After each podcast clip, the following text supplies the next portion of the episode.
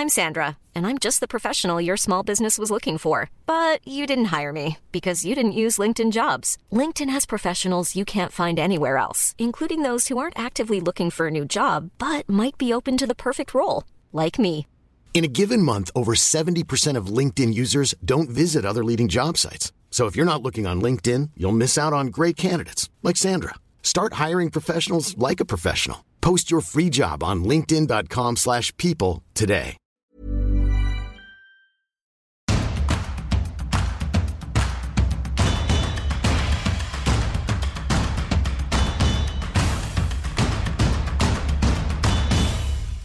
Bonjour à tous et bienvenue dans Tour du Monde. Je suis Cyril Morin, journaliste à Eurosport et vous en avez pris l'habitude pendant ce mondial quand le FC Stream Team n'est pas là.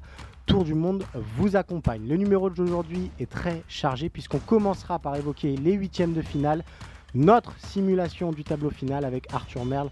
Vous verrez qu'il y a des surprises à la clé. On enchaînera ensuite avec l'adversaire des Bleus, la Pologne. Faut-il s'en méfier? Raphaël Bross vous expliquera en quoi cette équipe polonaise peut embêter l'équipe de France. On enchaînera ensuite avec l'Espagne, qualifiée par un trou de souris pour les huitièmes de finale. L'Espagne est-elle si sereine? Anna Caro vous expliquera tout ça. On enchaînera ensuite avec bah, les deux grands éliminés euh, de cette phase de poule. D'abord la Belgique, euh, Sacha Tavolieri qui évoquera évidemment la génération dorée belge qui s'en va. Quelle est la suite et quel sélectionneur? Vous verrez qu'on parlera un petit peu d'un certain Thierry Henry. Et on terminera donc avec la Mannschaft, David Lortolari qui nous parlera encore et toujours de la crise d'identité allemande. À quoi faut-il s'attendre pour la suite, notamment en vue de l'Euro 2024 Voilà, vous connaissez le programme, alors tour du monde, c'est parti. Ce samedi, c'est le début de ce tableau final de la Coupe du Monde 2022. Dans Tour du Monde avec Arthur Merle, on a voulu s'amuser avec bah, la petite simulation qui va bien. On a essayé d'imaginer le tableau final. Spoiler alerte, ce ne sera absolument pas comme ça que cela va se passer. Malgré tout, on s'est prêté au jeu. Faites pareil chez vous avec le prédicteur d'Eurosport. On va commencer, Arthur, si tu le veux bien, avec le premier huitième de finale. Pays-Bas, États-Unis. C'est assez clair. On a choisi plutôt les Pays-Bas. Oui, c'est assez clair sur le choix. Après, je pense que le match va être euh, très serré. On l'a vu, les États-Unis ont été capables de, de bien accrocher l'Angleterre. Je pense quand même que les individualités vont finir par faire la différence dans ce match-là. À ce jeu-là, euh, il y a un certain Cody Gakpo du côté des Pays-Bas qui pourrait faire euh, beaucoup de bien. Voilà, je pense que le- les Pays-Bas vont arriver à faire la différence à un moment. Samedi également, Argentine, Australie, là aussi pas beaucoup de suspense. L'Argentine semble au-dessus. On parlait d'individualité, évidemment Lionel Messi. De ce qu'on a vu de l'Argentine face à la Pologne, ça va quand même beaucoup mieux. L'Australie a été en difficulté face aux Bleus. On imagine assez mal un scénario catastrophe pour l'Albi Céleste, donc l'Argentine qualifiée. On enchaîne dimanche avec Angleterre-Sénégal. Peut-être le plus gros choc de ces huitièmes de finale, ou en tout cas l'affiche la plus indécise. On a choisi l'Angleterre malgré tout. Oui, comme tu dis, affiche la plus alléchante sur le papier. Euh, on choisit l'Angleterre parce que moi, je suis tenté de faire un parallèle entre l'absence de Sadio Mané. Je Mhm. pense que c'est à ce moment-là que le Sénégal va vraiment le, le plus en souffrir, dans les matchs qui comptent le plus. Et je vais mettre en parallèle la situation d'Harry Kane. Euh, ça me fait un petit peu penser à son Euro 2021. Ouais. Discret en poule. Enfin, là, il fait des passes décisives. Et puis, il se met à mettre des buts au moment des matchs à élimination directe. Je vois bien Harry Kane se réveiller encore une fois à ce moment-là. Et pareil, on parlait d'individualité lors de Pays-Bas-États-Unis. Je pense que ça va se jouer un tout petit détail et que les individualités vont faire la différence. Les individualités polonaises suffiront-elles à renverser les Bleus? Non, a priori, euh, on en parle dans la suite du, du podcast et sur eurosport.fr. La Pologne n'a pas d'armes suffisantes à nos yeux pour renverser les Bleus. Il faut toujours se méfier du scénario à la Suisse. Malgré tout, on voit, on voit les Bleus passer et retrouver l'Angleterre en quart de finale. De l'autre côté, on a une partie de tableau plutôt facile pour le Brésil. On va commencer d'abord avec ce huitième de finale inattendu, Japon-Croatie. Le finaliste devrait s'en sortir, le finaliste de la dernière édition euh, de la Coupe du Monde. Oui, je pense que euh, la qualité technique de la Croatie va finir par euh, prendre le dessus. Euh, la Croatie est toujours pas flamboyante dans le jeu, mais il y a ce trio de milieu de terrain qui est certes vieillissant, mais qui est toujours extraordinaire. Brozovic, Kovacic, euh, Modric. Je pense que le Japon, certes, a battu l'Allemagne, l'Espagne, mais à chaque fois, c'est quand même, il faut le rappeler, des plans de jeu extrêmement minimalistes. Euh, bon, c'est c'est pas un attaquant, un attaquant de top classe devant du côté de la Croatie. Euh, Kramaric, bon, c'est pas du, du top niveau. Donc je pense qu'il faudra de la patience, mais La Croatie saura endormir euh, le Exactement. Japon et éviter un, un retour de flamme à nos yeux. Peut-être le huitième de finale le plus déséquilibré. Là aussi, euh, Brésil, Corée du Sud. Bon, bah, sans surprise, euh, Brésil euh, favori ultime à la conquête de ce titre. Le Brésil devrait pouvoir passer sans trop de soucis, même en l'absence d'un potentiel Neymar. On va pas s'attarder sur ce choc, je pense, Arthur. Le Brésil qualifié. Bon, il faut des surprises. Forcément, en huitième de finale. Maroc, Espagne, on a fait un choix fort. Le Maroc. Voilà, c'est notre grosse surprise de ce tableau. Pourquoi le Maroc? Parce que euh, eh bien, les Lions de l'Atlas, ils ont une défense extrêmement solide. Ils l'ont prouvé, ils ont pris un but depuis le début de la compétition, dans un match, euh, troisième match de groupe où ils étaient déjà qualifiés en plus. Euh, et dans l'autre sens, ils ont les individualités pour piquer l'adversaire sur une ou deux situations. On pense à Ziyech, on pense à Nesiri. Et à côté de ça, l'Espagne, avec son jeu de possession, n'a pas, euh, je parlais d'attaquants de niveau international, il n'y a pas de superstar devant pour venir conclure euh, dans des matchs euh, très tendus, forcément, toutes les occasions. Donc je pense que l'Espagne peut perdre patience face à ce Maroc et pourquoi pas être piqué sur un contre ou un coup de pied arrêté. Beaucoup de qualité là-dessus. Oui, ça peut être la grosse surprise de ces huitièmes.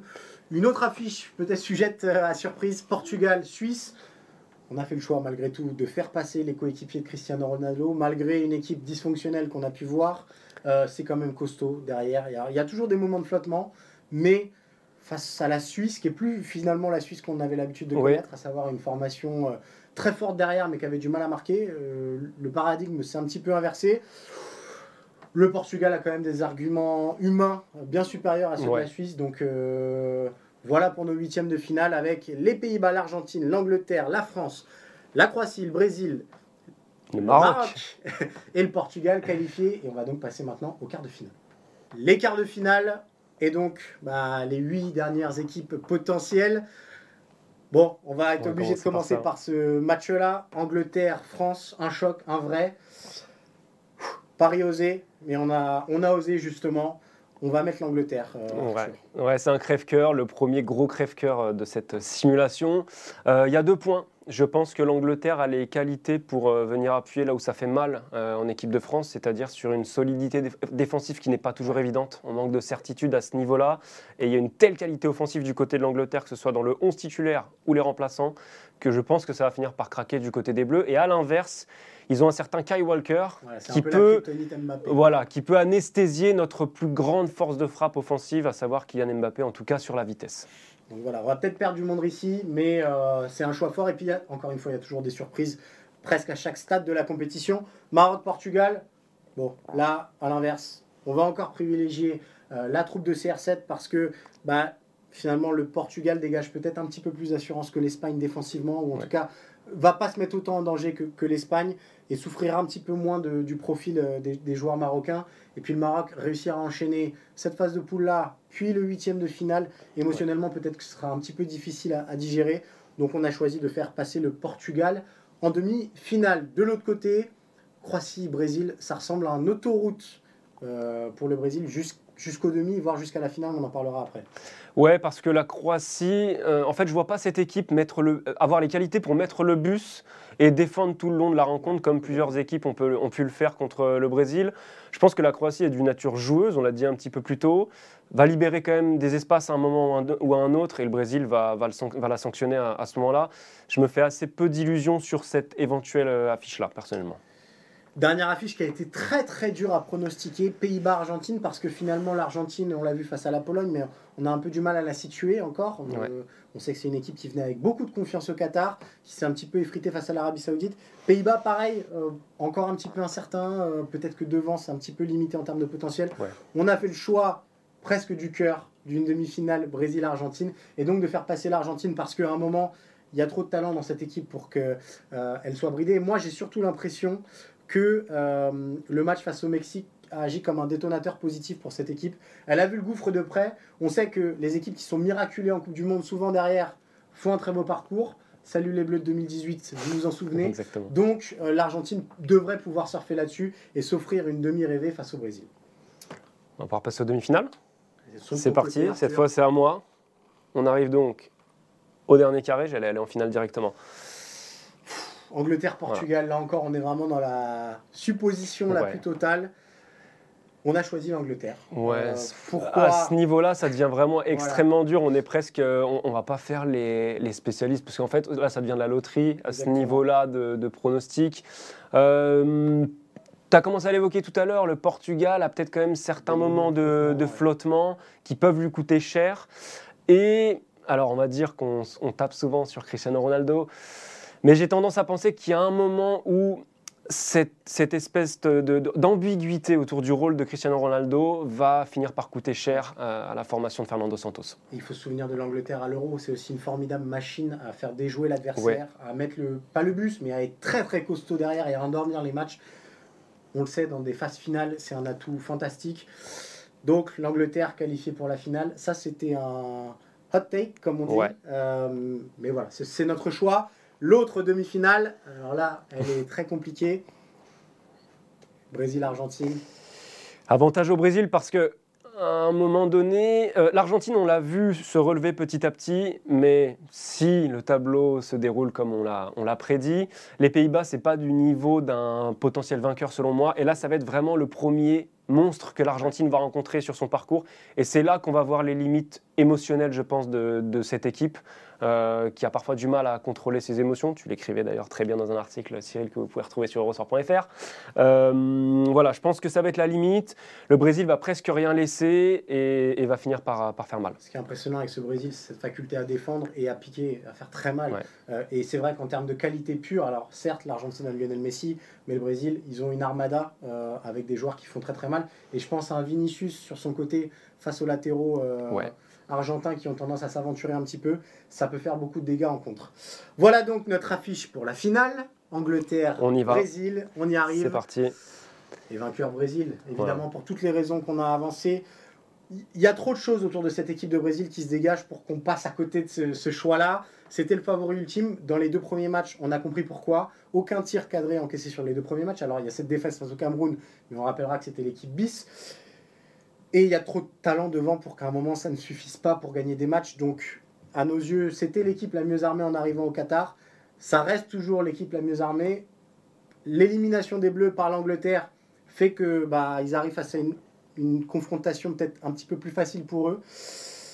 Voilà, choix compliqué, mais Brésil vainqueur. Et surtout, si on découle tout le tableau, on a la Corée du Sud, la Croatie, l'Argentine, puis cette finale potentielle face euh, à l'Angleterre c'est l'autoroute pour le Brésil vers le sacre. Et 20 ans après, ça serait magnifique au niveau du symbole. Euh, juste peut-être une petite précision. Ce Brésil-là, on parle beaucoup de ses qualités euh, offensives, mais je trouve que c'est le profil vraiment type d'une équipe taillée pour les matchs à élimination directe, c'est-à-dire ça concède très très peu, et donc ça sera encore plus vrai dans une finale que j'imagine extrêmement fermée, mais où ils vont rien laisser à l'adversaire.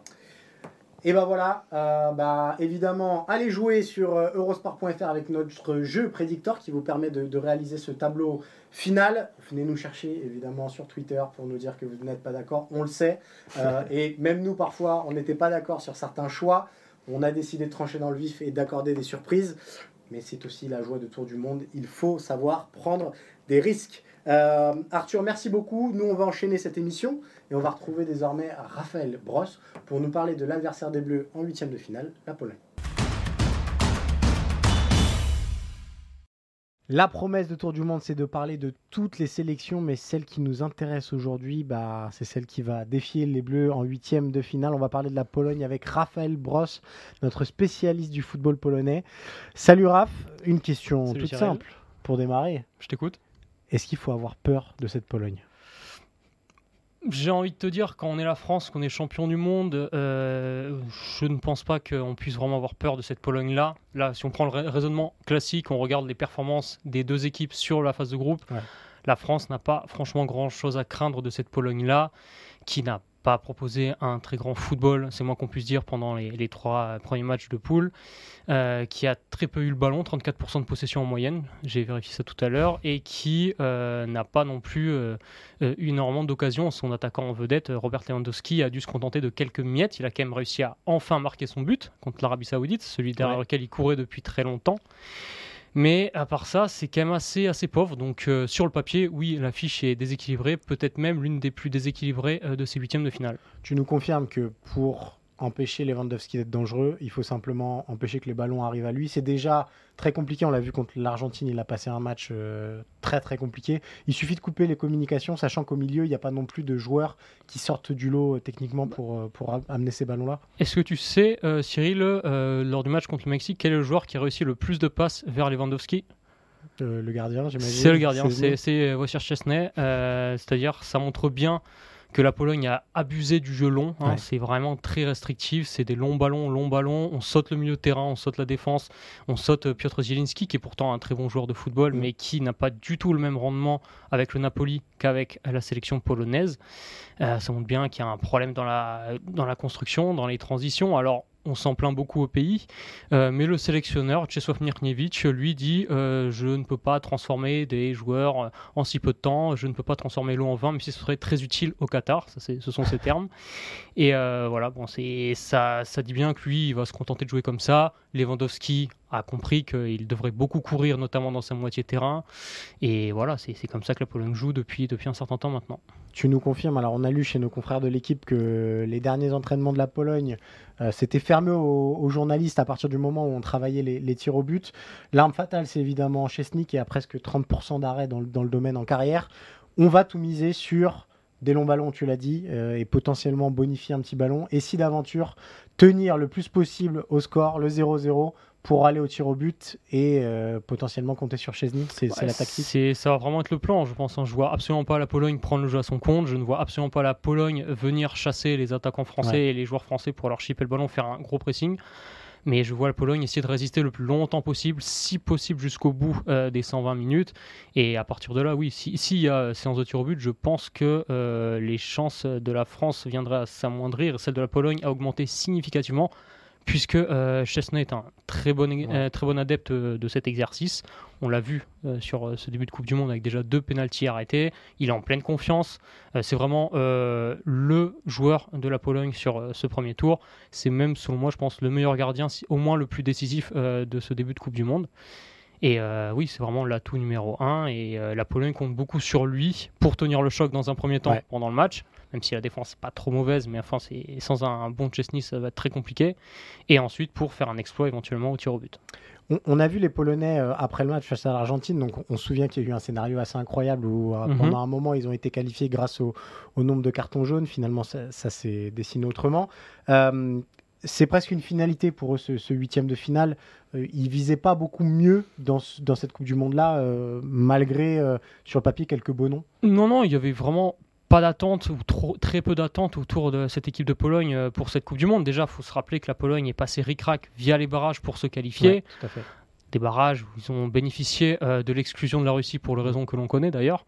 Donc euh, il n'y avait pas énormément d'attente, que ce soit autour du jeu, que ce soit autour de ce qu'allait proposer le sélectionneur. On espérait vibrer, puisque la Pologne est un vrai pays de football et qui se passionne pour cette Coupe du Monde. Mais euh, non, un huitième de finale, euh, c'était un groupe très homogène. C'était kiff-kiff avec le Mexique. On pensait que l'Arabie Saoudite serait plus faible que ça. Finalement, il y a quand même eu euh, du répondant.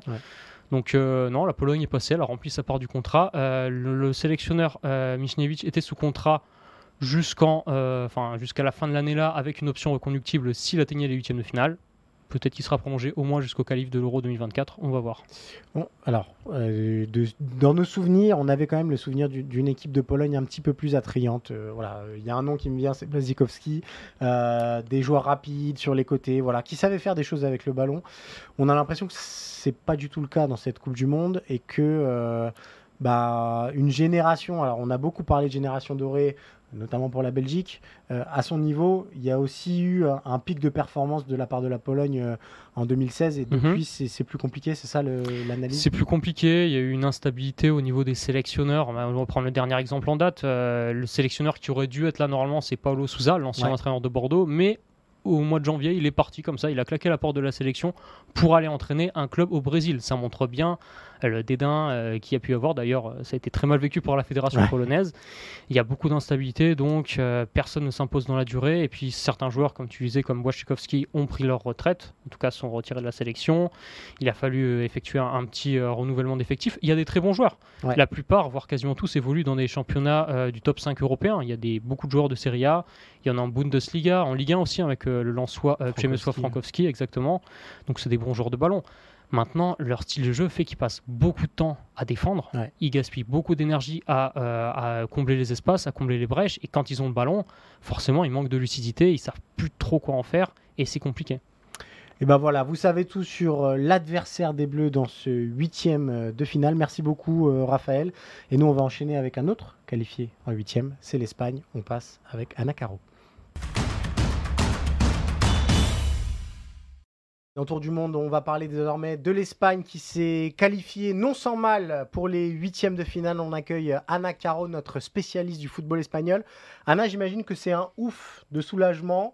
Dans toute l'Espagne, on va rappeler les conditions de qualification quand même de cette Roja, qui euh, pendant deux minutes a été mise dehors et par le Costa Rica et par le Japon, et qui finalement, grâce à la victoire allemande, euh, bah, termine deuxième de cette poule et affrontera le Maroc euh, en huitième de finale un grand soulagement, ouais. Euh, du côté de la presse espagnole, on remercie les Allemands, on remercie Kai Havertz pour ses deux buts qui permettent du coup euh, à l'Allemagne de l'emporter contre le Costa Rica, mais donc de euh, qualifier l'Espagne pour le tour suivant. donc il y a beaucoup de soulagement, pas mal de doutes aussi sur ce qu'on a vu hier soir de la prestation de l'Espagne contre le Japon. C'était pas terrible, il faut le dire. Donc euh, du soulagement, mais de la crainte pour euh, l'avenir et pour ce match contre le Maroc qui va peut-être être plus compliqué que prévu. Alors justement la crainte, moi j'aimerais bien qu'on insiste un petit peu là-dessus. Anna, la dernière fois que tu étais venue, euh, on sortait de cette démonstration de force face au Costa Rica. Depuis les choses sont un petit peu plus nuancées. On a vu des failles dans cette équipe espagnole et on a vu surtout peut-être le plus préoccupant à mes yeux cette jeune troupe un petit peu tétanisée au moment où les choses se tendaient.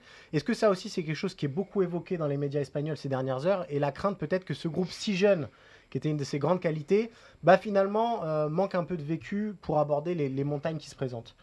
Alors oui, et c'est surtout un argument qui revient du côté de la presse madrilène parce qu'on sait qu'ils avaient fait une bonne campagne pour que Sergio Ramos retrouve la sélection mhm. espagnole, ce qui n'a pas été le cas, ce qui a valu à Luis Enrique d'être vivement critiqué derrière. Et aujourd'hui, ben, on reparle encore de Sergio Ramos. On dit bah, pourquoi il n'était pas dans le groupe. Euh, c'est un capitaine, c'est un leader. Il aurait peut-être pu changer les choses, amener une certaine niaque, etc. quand il en avait besoin dans les moments.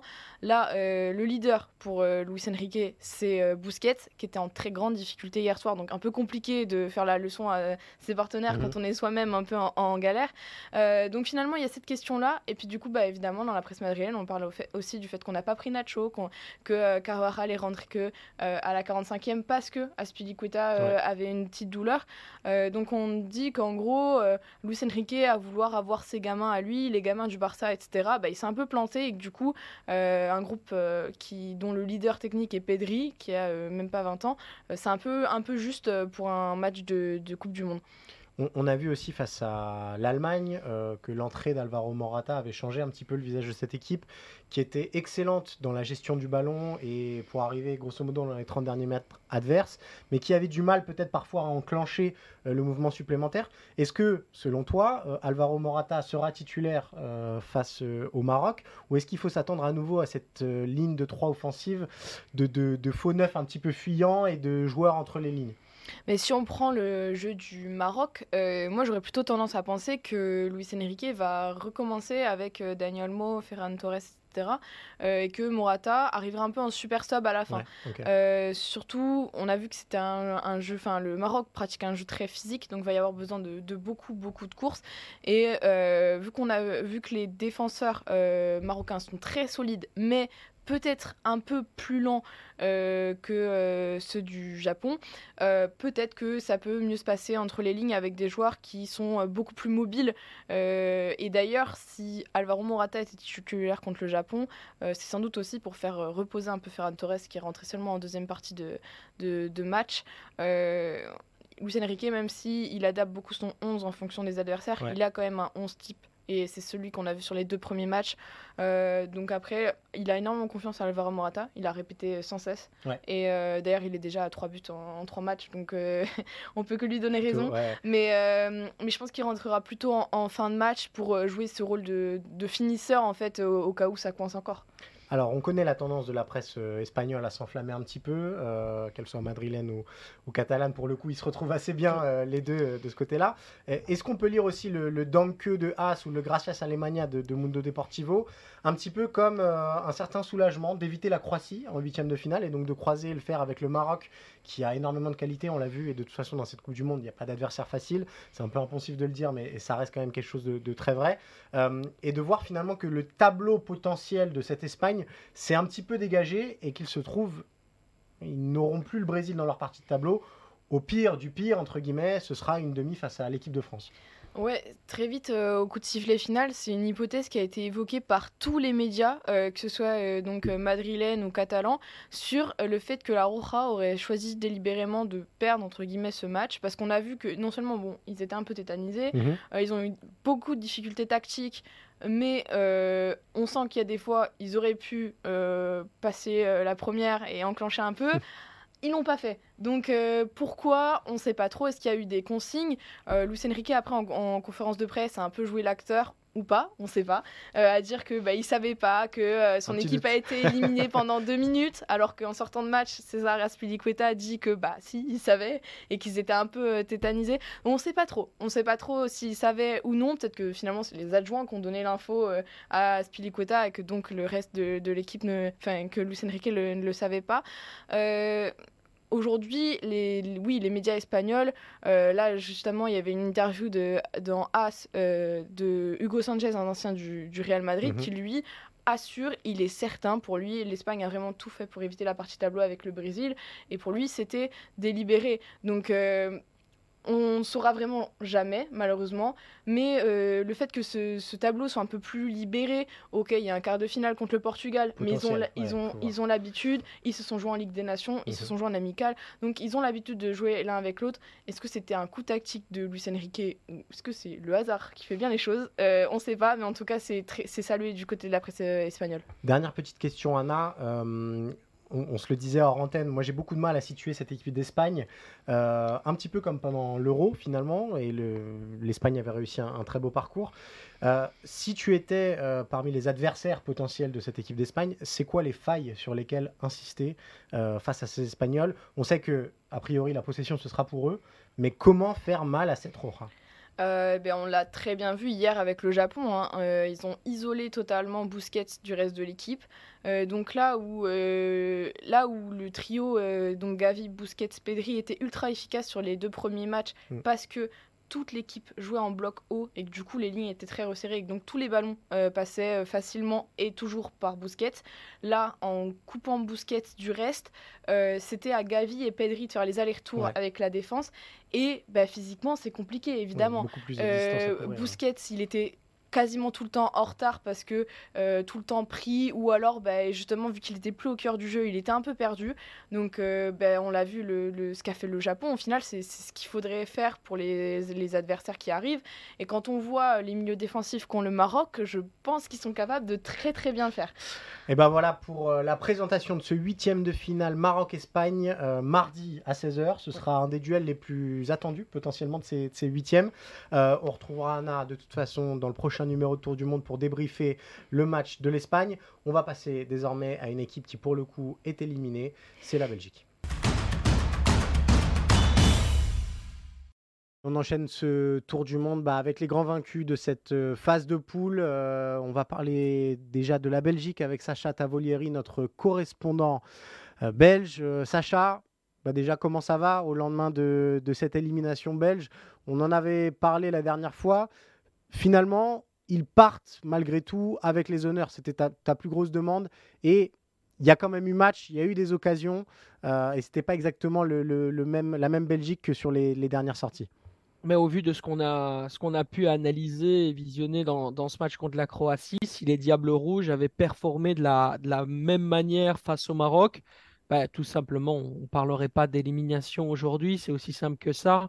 Dans les duels, dans la façon dont la préparation aussi de ce match a été fait, la manière dont le plan a été réfléchi, un plan de Roberto Martinez sur lequel on pourra revenir, mais voilà, le fait de mettre Dries Mertens dans une position de faux numéro 9 avec euh, euh, Leandro Trossard à côté de lui, Yannick Carrasco pour tenter d'épuiser un petit peu cette défense et d'arriver avec Romelu Lukaku en deuxième période comme ça pour les 45 dernières minutes, c'était un très beau plan. Je m'étonne que ce type d'ingéniosité n'ait pas été mis en, en œuvre face au Maroc. Lukaku, justement, alors il a ses loupés ont beaucoup fait parler en, France. Euh, est-ce qu'il est tenu euh, responsable entre guillemets euh, en Belgique mhm. ou est-ce qu'on est relativement clément autour du ce qui est quand même l'homme qui détient le record de buts pour la sélection belge? Alors sur le moment, il y a eu une très grande colère. beaucoup, beaucoup de, personnes se sont élevées un petit peu contre les ratés de Romelu Lukaku en disant mais c'est pas possible quoi. il, est euh, il est quand même au, bout, il a la qualification au bout des doigts à trois reprises, enfin au bout des pieds pour le coup. Euh, il est présent dans le match, il est aussi l'homme qui crée le plus d'occasions pour la Belgique de toute la campagne en fait euh, de cette Coupe du Monde en 45 minutes. Donc c'est un petit peu un bilan paradoxal. On a d'abord souligné le premier, c'est-à-dire le fait que, comme ils le disent bien sur les réseaux sociaux, il a joué en Timberlands. Et puis après, bah, bien sûr, euh, le fait qu'il s'est créé énormément d'occasions et, qu'il a été euh, éminemment intéressant et surtout important pour ce collectif. Il est un repère, on le disait ensemble euh, il y a quelques jours. Il est l'homme sur lequel Roberto Martinez comptait le plus pour pouvoir justement centrer, je dirais même recentrer toute l'animation offensive. Mais ça s'est vu d'ailleurs. Et moi, j'aimerais bien qu'on parle de, la suite, évidemment, Sacha, puisque une génération dorée euh, s'en va. Roberto Martinez a d'ores et déjà euh, expliqué qu'il ne prolongerait pas et qu'il quitte donc son, poste de sélectionneur. Euh, sur qui la Belgique va-t-elle se reconstruire? On sait que Lukaku, on n'est quand même pas forcément à un âge où on prend une retraite internationale. C'est un petit peu pareil pour Kevin De Bruyne. Hazard, c'est particulier parce qu'il n'est pas forcément très vieux, mais on connaît sa situation. Est-ce que finalement, euh, tous ces joueurs-là vont vraiment partir ou euh, c'est plutôt les Vertonghen, les Alderweireld qui, eux, euh, vont faire place nette et ce sera plutôt vers l'arrière qu'il y aura des, nouveaux visages? Alors sur les départs, la première des choses à dire, c'est qu'il n'est pas question de, talent ou d'âge concernant Romelu Lukaku, Kevin De Bruyne ou même ou même Eden Hazard quelque part. Eden Hazard qui a euh, laisser entendre effectivement que ce serait son, son dernier euh, mondial. Donc ça, c'est important à souligner, même sa dernière compétition avec la Belgique. C'est une question de motivation, c'est une question d'envie, du fait d'aller justement euh, sortir ses tripes parce qu'ils en sont encore psychologiquement, physiologiquement euh, capable d'aller chercher justement une, performance surmontée Est-ce que cette génération n'a tout simplement pas fait le tour de ce qu'ils avaient à vivre, de ce qu'ils avaient à donner? Avec, euh, avec cette Belgique-là Est-ce que c'est pas juste le moment de donner de flambeau? Après, sur les joueurs qui vont quitter euh, justement les Diables Rouges, il y en a, hein, ça on peut vous le dire. Toby Alderweireld, Jan Vertongen, Axel Witzel, Simon Mignolet, Hans Van Aken. Euh, ça fait déjà beaucoup. Et puis encore, euh, effectivement, soumis au, point d'interrogation qu'on a, qu'on a euh, ici nommé, on pourrait notamment aussi parler de Yannick Carrasco, qui n'a jamais mm. été très heureux malgré des qualités évidentes lorsqu'il joue avec son club de l'Atlético Madrid. L'autre question, c'est évidemment euh, bah, le remplaçant de, Roberto Martinez. Tu nous disais en antenne euh, bah, que le nom de Thierry Henry circulait. Est-ce que c'est une vraie possibilité? On a encore vu euh, bah, qu'il a une complicité assez folle avec Romelu Lukaku, avec les offensifs globalement belges. Est-ce que Thierry Henry pourrait devenir le sélectionneur de la Belgique dans les semaines qui viennent? C'est la solution la plus je dirais, la plus probable. Pourquoi? Parce que Roberto Martinez est en train de pousser son nom, a poussé son nom au moment où il a euh, annoncé euh, son départ. Alors, euh, effectivement, c'est un petit peu, je dirais, bien joué en termes de communication de la part du sélectionneur espagnol. il est évident que Roberto Martinez n'allait pas quitter, ça c'est important aussi à souligner, je pense, pour, pour tous les gens qui, qui regardent cette émission de lui-même. En fait, il a fait croire qu'il partait, mais il était convenu avec la fédération que s'il n'y avait pas de deuxième tour, son contrat n'était pas reconduit.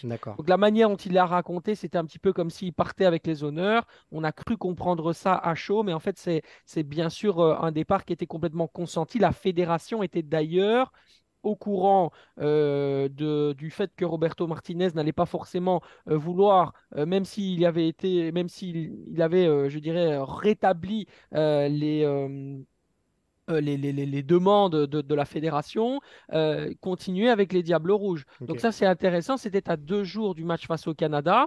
Et cette, cette, équipe, elle a été complètement bouleversée aussi par cette, par cette décision. Ils l'ont appris le lundi, le fameux lundi de la réunion, hein, où il y a eu les fameux euh, les fameuses discussions d'après le Maroc, les altercations qui sont sorties dans la presse, tout ce qui a mis un petit peu le, le souk dans cette équipe. Alors pour la succession, je reprends ta question bien sûr qui était celle-là. Euh, Thierry Henry, il a été poussé, mais c'est aussi quelqu'un qui est très très respecté dans le vestiaire, en effet. Mais à côté de ça, il ne peut pas avoir la position qu'avait Roberto Martinez, puisqu'il n'a pas les qualités d'un directeur technique national. On rappelle que Roberto Martinez est un directeur technique national. Cela voudrait dire qu'il faudrait à Thierry Henry quelqu'un sur lequel il peut s'appuyer et travailler en binôme. Donc ça demande d'appayer deux personnes. Mhm. Et je pense que le salaire de Thierry Henry ne doit pas être moindre. Et, et, euh, voilà, dans, dans, une position d'entraîneur principal, ces doléances seraient visiblement plus importante. En tout cas, c'est ce qu'on m'en dit. Euh, Michel Prodhomme est une vraie solution belgo-belge demandée par le peuple. Aujourd'hui, on se réveille en Belgique avec cette idée de faire euh, revenir un entraîneur belge. Et Michel Prodhomme, aux yeux des observateurs étrangers, est en train de cocher un petit peu toutes les cases parce qu'il a effectivement cette capacité à être directeur technique national, à être entraîneur aussi. Il gère un petit peu de loin ce qu'on appelle une espèce de manager à l'anglaise. Alors attention, parce que Michel Prodhomme, il n'a pas nécessairement la meilleure des réputations dans ce rôle-là il a plutôt la, je dirais, la tendance euh, à être euh, quelqu'un qui laisse, qui regarde et puis qui prend comme ça quelques décisions. On a quand même besoin d'une personne qui était très impliquée. Roberto Martinez était impliqué. Il gérait cette euh, sélection comme un club. Faut-il encore le rappeler? Bon, dernière question, peut-être une petite note d'espoir, et pour toi et pour nos, auditeurs, Sacha. Il y a des grandes compétitions qui vont très vite arriver.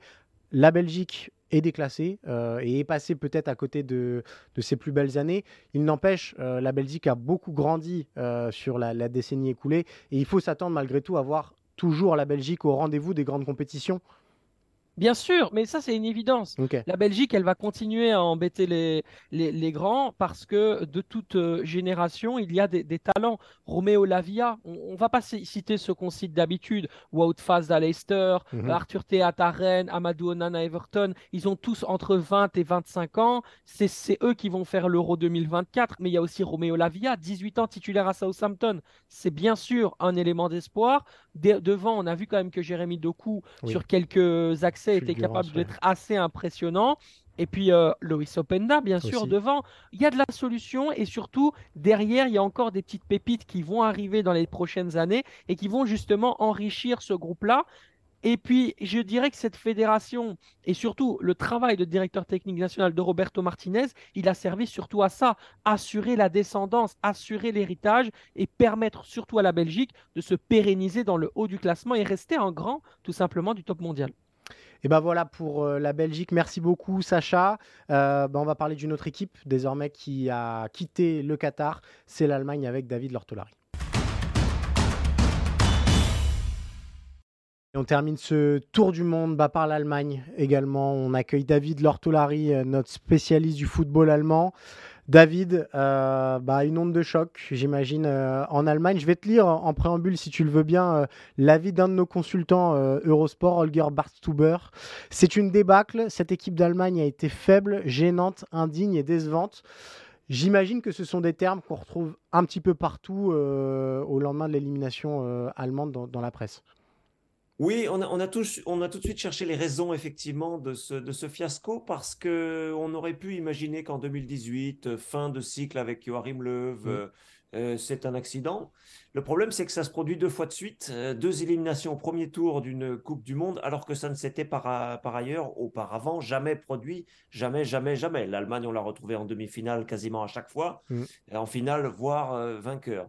Et donc euh, là, on commence à brasser beaucoup, beaucoup, beaucoup de, dossiers à la fois, de manière très brutale, de manière très euh, précipitée, parce qu'on a compris que ça ne pouvait pas être euh, à nouveau un accident. Donc il y a des remises en question individuelles, il y a des remises en question collectives, il y a des remises en question du haut niveau et il y a des remises en question de la formation. Évidemment, c'est beaucoup de choses, mais ça va venir indiscutablement et inévitablement dans les prochaines semaines pour savoir ce qu'on peut changer pour faire mieux très vite, puisque l'euro arrive en Allemagne dans deux ans. Tout à fait. Euh, moi, j'avais peut-être une question avec un petit peu plus de, recul pour toi. On a l'impression que finalement, le, vrai tournant pour, l'Allemagne, c'est cette demi-finale de l'Euro 2016, euh, perdue face aux Bleus.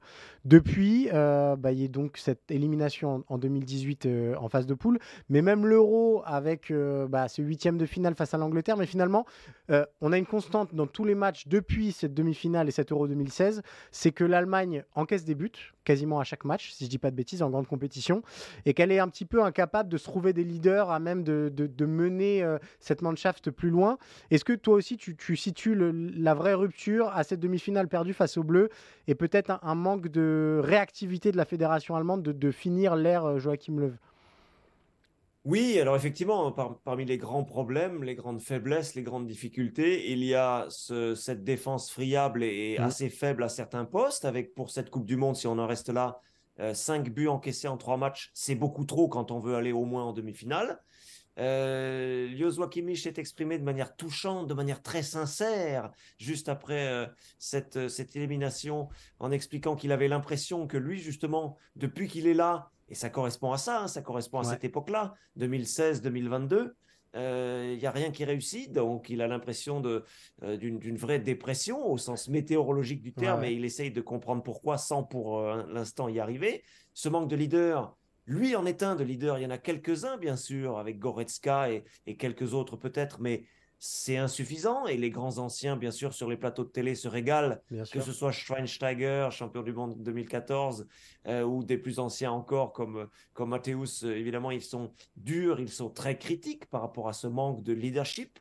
Et puis l'attaque, 60 occasions euh, de marquer 60 tirs dans ces trois matchs, seulement 6 buts. Alors seulement 6 buts, c'est déjà bien, mais 6 sur 60, c'est aussi un problème qu'on rencontre effectivement depuis 2016 avec une équipe euh, romantique, une équipe très agréable à regarder. Moi, je boude pas mon plaisir à voir jouer l'Allemagne, sauf qu'à un moment, on est frustré parce qu'on ne marque plus de buts. On ne marque plus de buts, on en encaisse, on manque de leader pour remuer l'équipe au cours du match si le scénario est, négatif.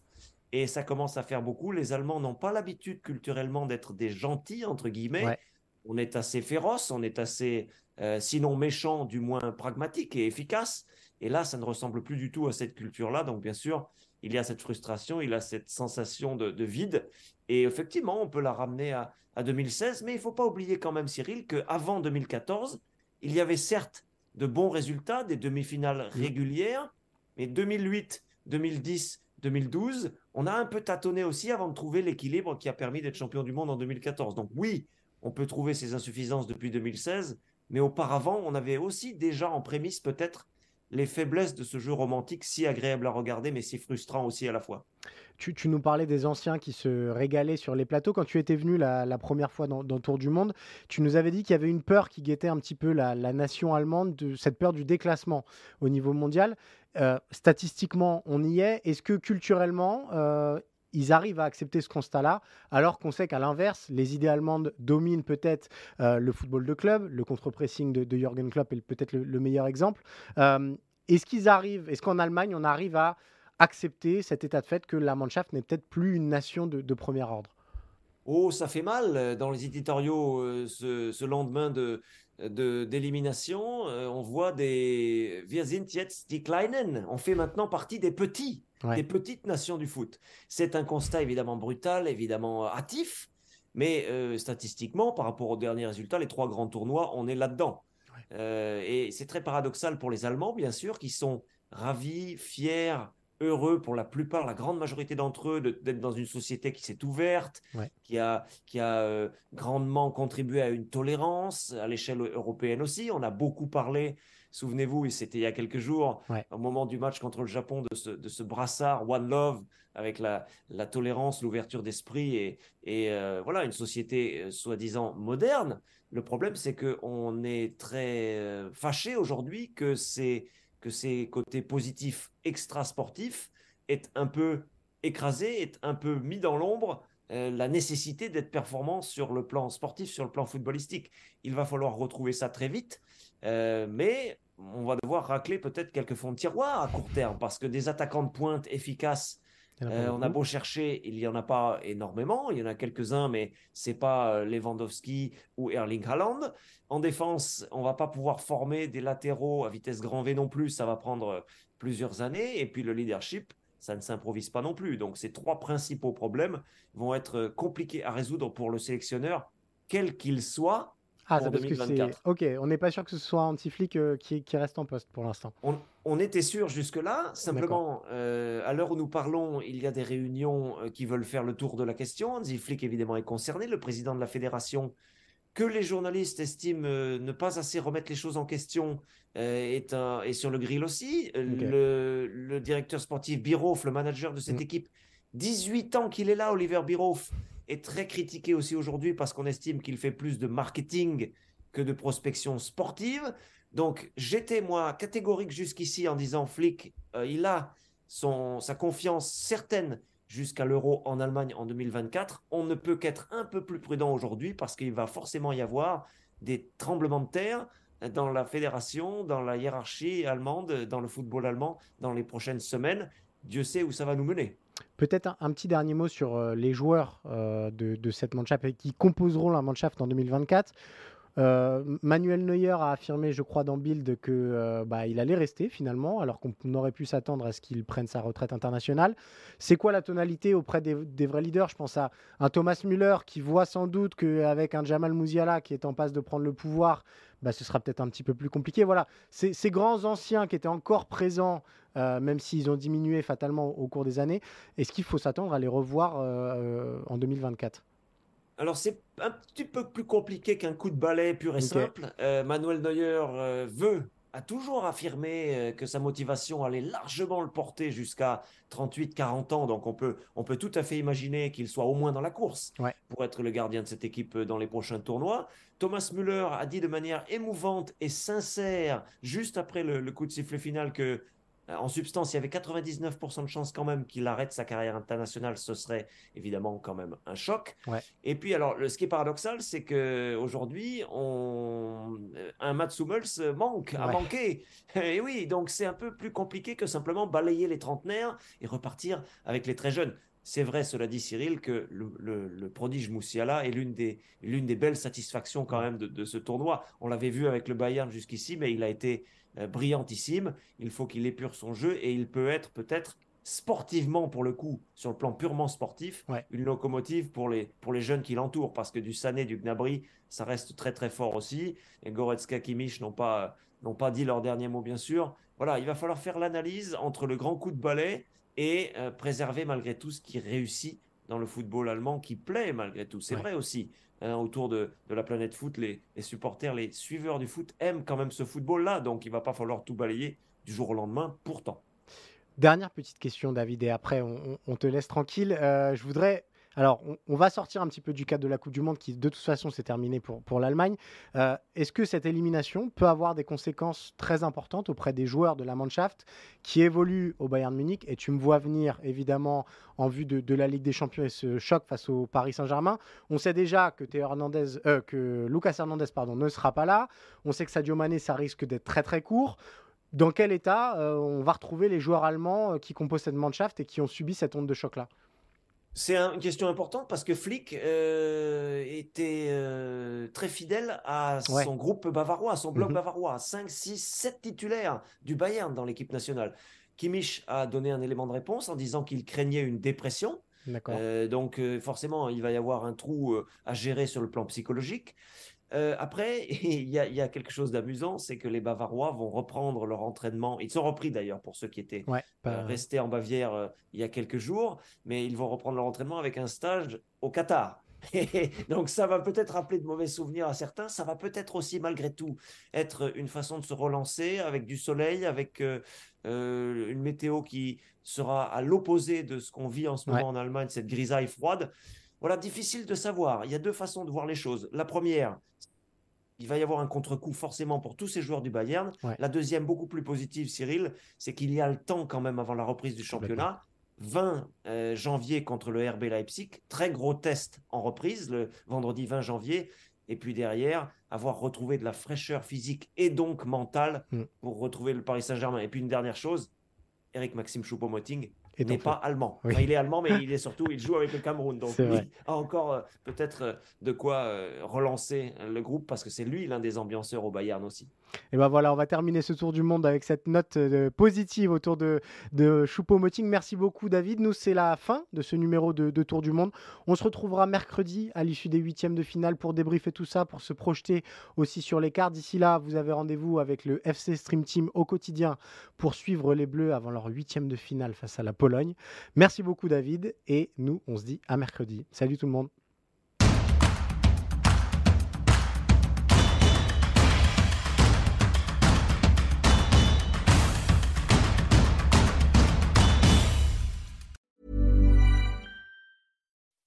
When you make decisions for your company, you look for the no brainers. If you have a lot of mailing to do, stamps.com is the ultimate no brainer. Use the stamps.com mobile app to mail everything you need to keep your business running with up to 89% off USPS and UPS. Make the same no brainer decision as over 1 million other businesses with stamps.com. Use code PROGRAM for a special offer. That's stamps.com code PROGRAM.